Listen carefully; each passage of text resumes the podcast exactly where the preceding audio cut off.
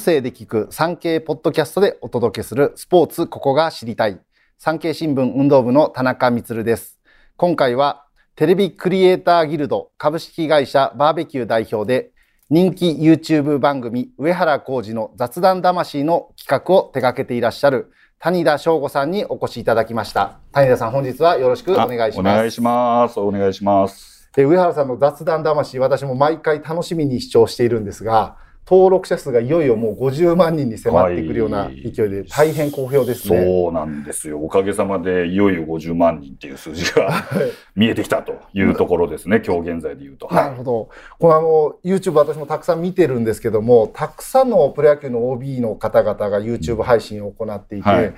なかなかこう、どれを見るか、競争も熾烈なのかなと思うんですが、はい、この雑談魂をその見てもらうために、うん、他の番組とこう差別化していくような、はい、あ上で、なんかこう特色なんかはあったりするんでしょうか？うんとそうですね。多分一番他の方のチャンネルと大きく違うところで言うと、はい、まあ意識してるワードで言えばやっぱりエンタメを作るんだという意識でやってるっていう感じが大きく違うと思います。あのど。ういうことかというと、はい、例えば高木豊さんとかって一番最初に始められたあの野球の OB の方なんですけど、はい、は里崎さんもそうなんですが、基本的には日々のプロ野球のニュースを追いかけてそれを解説していくっていうスタイルの YouTube なんですよね。大きく言うと。はいなんで、えっ、ー、と、もうひたすら、あのー、まあ、解説者の目線で、うん、えっ、と、コアに掘っていくっていう、だからまあ、毎日更新、えー、ほぼしてますし。なるほど。もともと二人ともね、解説のプロでもありますもんね。ねはい。そういう意味では、タイムリー性を追い求めてるのが、大体他のチャンネルっていうところだと思うんですけど。どさんの分析ではそういう感じになってると。ね、ははは。で、じゃあ上原さんの雑談魂はどうかっていうと、はい、えっと、そこにはいかなかった。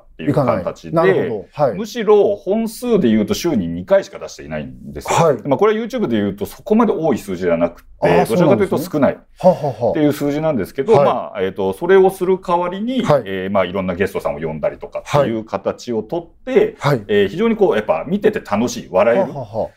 どちらかというと野球を、うん、まあ、見るエンターテインメントなんだと。っていうことを目指してやっている番組っていうところが大きく違うと思います。なんで、基本的にはあんまりこう、日々のデイリーなプロ野球のニュースとかっていうのはそんなに追わないですし。なるほど。まあ、昔の、ね、話とかもありますよね。そうですね。主に言うと、思い出話にひたすら花を咲かせるおじさんたちを見てくれっていう。なるほど、なるほど。はい。そういうスタイルをとってて、うん、で、まあ、どちらかというと、それが多分、あんまりなかったんですよね。ははは高木さん、里崎さん、あと片岡さんとかっていう、はい、そのあたりが多分すごく早くて、はい、僕らが参入した時にはもう20万人とか超えてたようなイメージだったんですけど、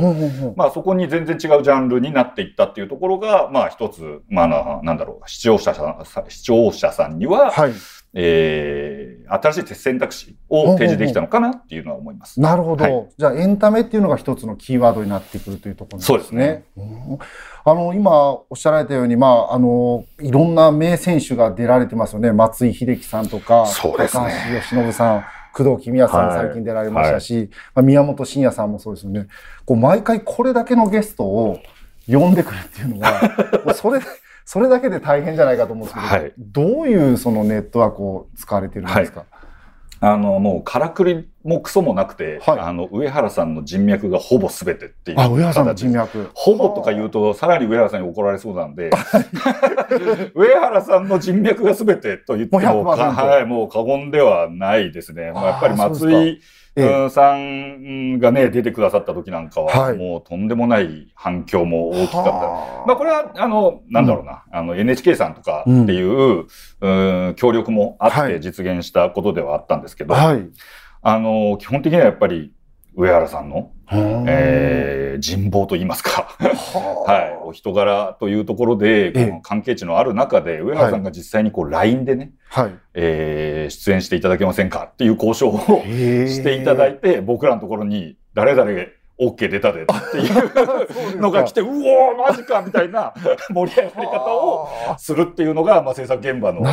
リアルなところではありますね。一般的にはこう MC っていうのは、はい、誰かゲストも用意して、はい、MC 来てくださいですけど、上原さんの場合は、はい、自分で、じゃあもうゲストも、そうですね。かなり協力的な MC ですよね。あの、まあ、そこがある意味では、やっぱ YouTube とテレビで全然違うところの一つかもしれないんですけど、はい、うん、やっぱりあの、基本的にはね、あの、うん、上原さんのメディアですから。なるほど、なるほど、はい。メディアですよね。そうです、そうです。上原さんが自分のメディアを、まあ、出演者でありながら、やっぱり一番ね、運営者のトップっていう形でやっているっていうイメージなので、はい、まあ、あの、ご自身が一番喋りたい人と喋る。っていうのがやっぱりすごくいいですし、うん、あなるほど、はい、だからあのすごく面白い、えー、番組になってるのかなと思います、ね、あそうですか、はい、これただ松井さんとか、はい、高橋由伸さんとか工藤さんとか宮本さんとか、まあ、他にも松井和夫さんとか、い、ろんな方がいらっしゃいますけど そのただ来ていただいて話してもらうというわけにもいかなくていろいろこう、うん、そのネタを提供したりとか、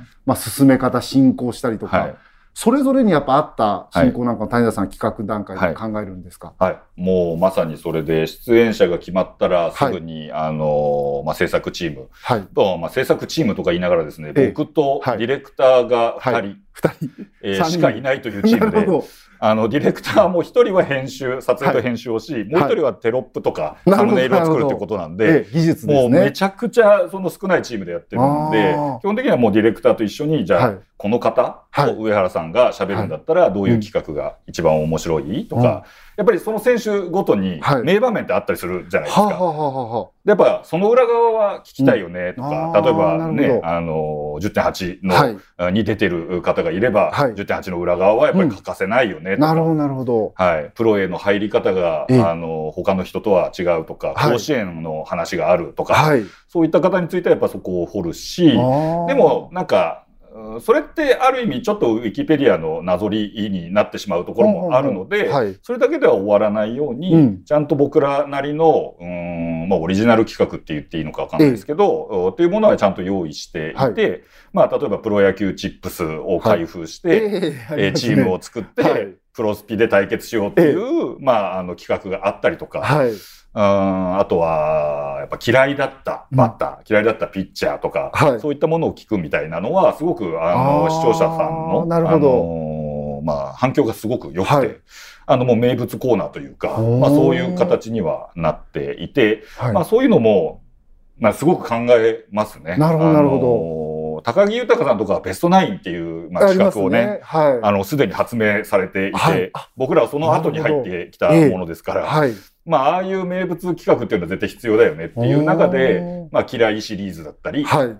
はい。苦手シリーズですね。そうですね、はい、そういったものとかっていうのを、うん、まあ、どんどんどんどん作っていって、はい、えー、まあ、組み合わせていくっていう感じで毎回、あの、作りますね。ああ、なるほど。はい。こう、あの、実際その MC をされている上原さんっていうのは、はい、YouTube 向きなんですか？ああ、そうですね。はい、あのー、そういう意味で言うと、はい、まあ、もちろん、あの、向いているからこそ僕は一緒にやらせてくださいということを言ったっていうのがあって、はい、あの、いくつかまあ要因はあるかなと思うんですけど、はい、まあ、上原さん、うん、やっぱりファンの層が、はい。えー、非常にこう YouTube に今めちゃくちゃ多いボリューム層なるほど。の、うん、ファンが多いですよね。これ、雑談魂っていうのはどれぐらいの年代がターゲットになってるんですか？えっ、ー、と、はい、一番多いところで言うと、はい、やっぱり30代が一番多いのかな？はい、35から45が一番多いのかな？なるほど。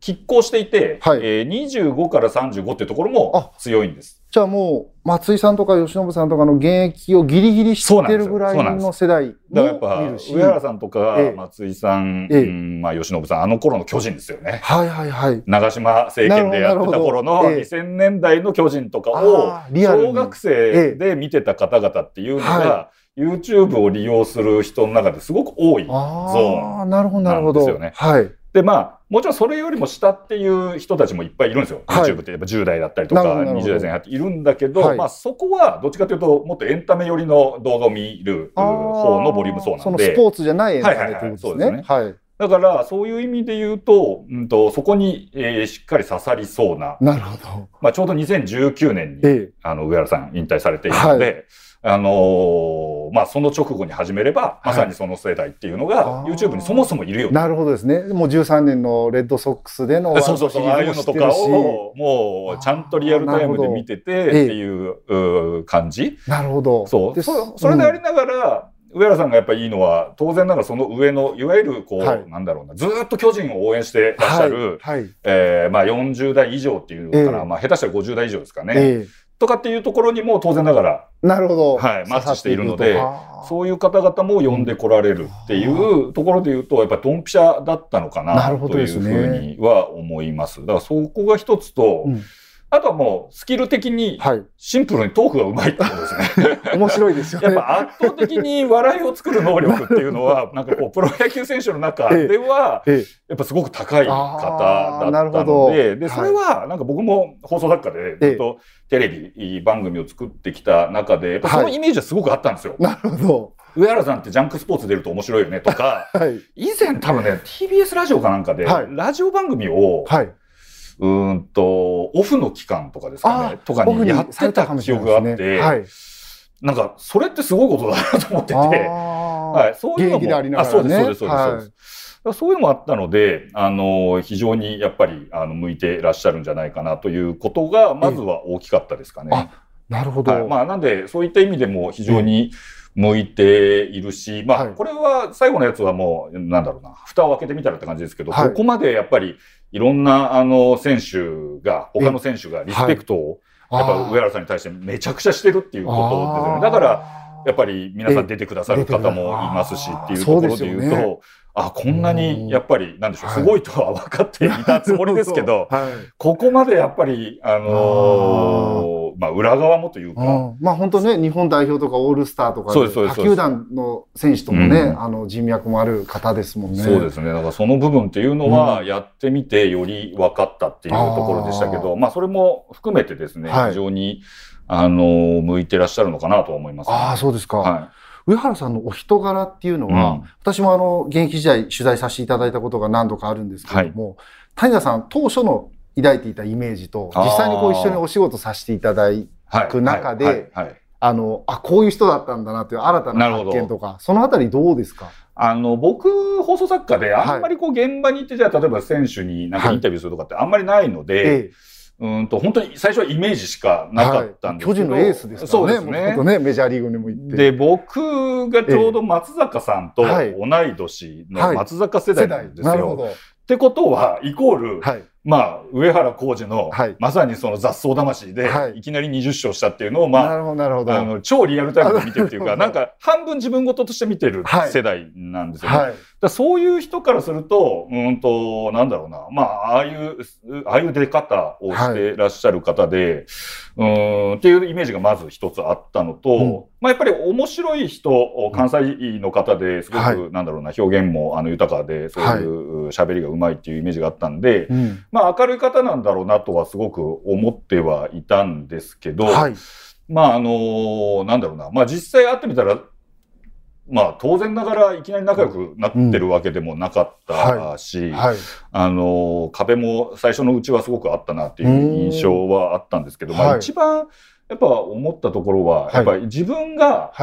ものすごくある人だなっていうところですかね。あの、やっぱね、やりたくないことはやりたくないってめちゃくちゃはっきりなるほど。おっしゃるんですよ。だからこちら、最初の頃なんかそこが僕らも分かんなかったんで、はい、こういう企画用意したんですけど、って言ったらもうペッペッペッペッペって跳ねられるっていうことはあったんで。なるほど。はい。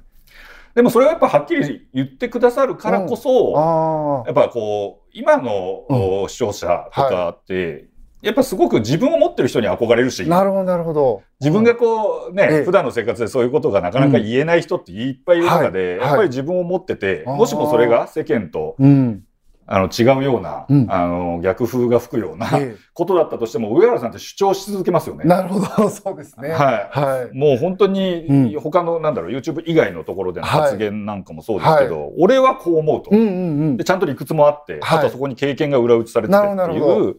ところで言うと、ここまで、あの、やっぱりちゃんと自分の、をしっかり持ってらっしゃって、うん、自分のフィールドと違うところじゃないですか。うん、あの、一応エンタメというか、なんていうんだろう。はいそういうメディアでの活動っていうところに来ても、決して流されない。なるほど。はい。っていうところは、すごく、芯が通っていらっしゃる方だなと思いました。だまあ、それもすごくあるのかもしれません。なるほどですね。最終的に、今の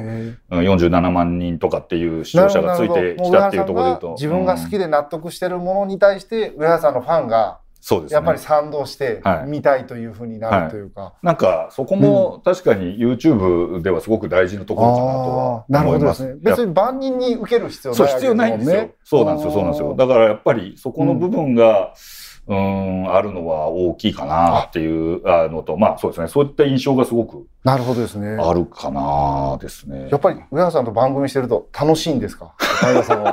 いやだからこれ。踊りますか？はい。これはあの、じゃあノーって言ったらもう僕その日のうちに殺されるんじゃないかっていう。まあ、はい、はい。とんでもないビーンボールが多分アメリカから飛んでくるんじゃないかなと思うので。あの、当然ながらでも楽しいです。はい、あの、僕も野球がやっぱり大好きで、なるほど。あのそういう立場、あの、一ファンとして収録の時はもうゲラゲラ笑ってて、ああ、そうですか。まあ、あの、視聴者の方からうるせえってよく コメントが来るんですけど、はい、あの、あえて言うならば、あなたここにいたら絶対笑いますよって言いたい。なるほど。あそうですか。あの、生であれを見てて、笑わない方がおかしいし、あの、笑うからこそ、あの、上原さんもね、もっともっと話してくれることもあるので、視聴者の皆さん、あのね、ぜひね、あの、多少確かに不快なね、部分が、私の、お 笑い声大きいので、あると思うんですけど、でもね、笑っちゃう、もうあれは。でも演出じゃないんですね、そこは。じゃあ。もう、そあれはもう単純に笑える時に笑ってるだけ です。あの、よくね、書かれるんですよ。はい。あの、忖度笑いだみたいなね。全然違う。そうそう、あれはスタッフ笑いやな、みたいなことを書かれるんですけど、あの、シンプルに面白いですから。ああ、そうですか。あもう、だからそういう意味で言うと、もうほぼファンの目線ですよね。作ってるっちゃ作ってますけど、もう全然ファンの目線で見て、楽しみながら作ってるってところも、あの、雑談魂の一つの魅力になっててくれたら、あ嬉しいなとは思ってます。あなるほど、はい、ちょっとそのあたりのですね、えー、雑談魂どのようにしてこう誕生してきたのかとかですね、はい、まあ、今後の展開とか、はい、それからまあ YouTube の人気番組、私も作ってみたい、僕も作ってみたいという人たちもたくさん聞いてくださってる可能性もあると思うので、まあ、次回ですね、ちょっとあの雑談魂の舞台裏というところをもう少し掘り下げて伺いたいなと思うので、はい、えー、ぜひよろしくお願いいたします、はい、よろしくお願いします、はい、今回は谷田さんにお話を伺いました。どうもありがとうございました。ありがとうございました。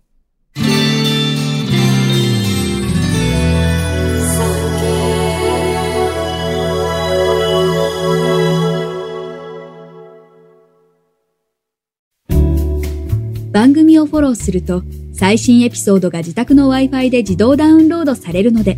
外出の際にはオフラインでも楽しめます。歩きながら、運転しながら、地下鉄でも大丈夫。ぜひ、フォローをお願いします。